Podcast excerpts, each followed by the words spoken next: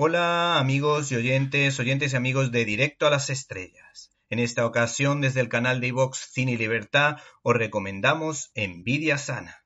La envidia es uno de los pecados capitales que más infelices hace a los habitantes de este país, España y del mundo entero. El director, Daniel Cohen, autor del Chef, bebe del trabajo teatral, en este caso de El Nombre, de Alessandre de la Patelier y Mathieu de la Porte y Envidia Sana es la adaptación cinematográfica de su propia obra de teatro. El argumento gira en torno a dos parejas en la que Lía, una de las mujeres que aparecen en esta historia, de la noche a la mañana se convierte en novelista de fama, lo que genera envidias en su pareja Mark y en su mejor amiga Karin y su marido Francis. El autor nos ofrece una película amable con buenas chispas de humor, que pierde el ritmo en algunos momentos y que se nota que viene del teatro porque abusa de escenas rodadas en interiores, lo que puede resultar, entre comillas, claustrofóbico, sobre todo en su primera parte, y le hace perder puntos a esta producción. Yo hubiese aprovechado los paisajes y los lugares más bonitos de la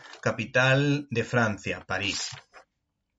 La película en dos o tres momentos puntuales puede resultar demasiado intelectual, pero que entenderán los aficionados a los grandes autores de la literatura universal francesa. Sin embargo, este cineasta Daniel Cohen logra que los actores sean muy cercanos, muy naturales, muy próximos al espectador y se percibe la agudeza no solo de los gags, sino de las reflexiones y actitudes de los cuatro actores principales. La actriz Beneriz Bejo, recordada por la exitosa película de cine mudo The Artist, se luce en cada plano donde encajan a la perfección tanto su belleza como sus enormes dotes como actriz, junto a un clásico del cine francés como Vincent Cassel. La tercera pata del banco es la actriz Florence Foresti, que guarda cierto aire a Eva H.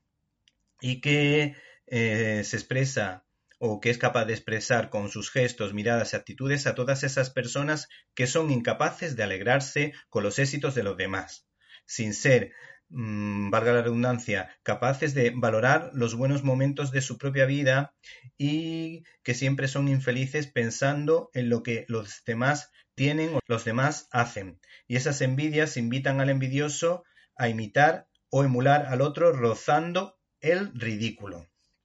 Por último, el director vuelve a acertar nuevamente al mostrar a Beneris Bejo como una mujer que es el objeto de los odios de los demás, que no entiende por qué esas personas que viven a su alrededor le ponen verde a pesar de su humildad y su bondad.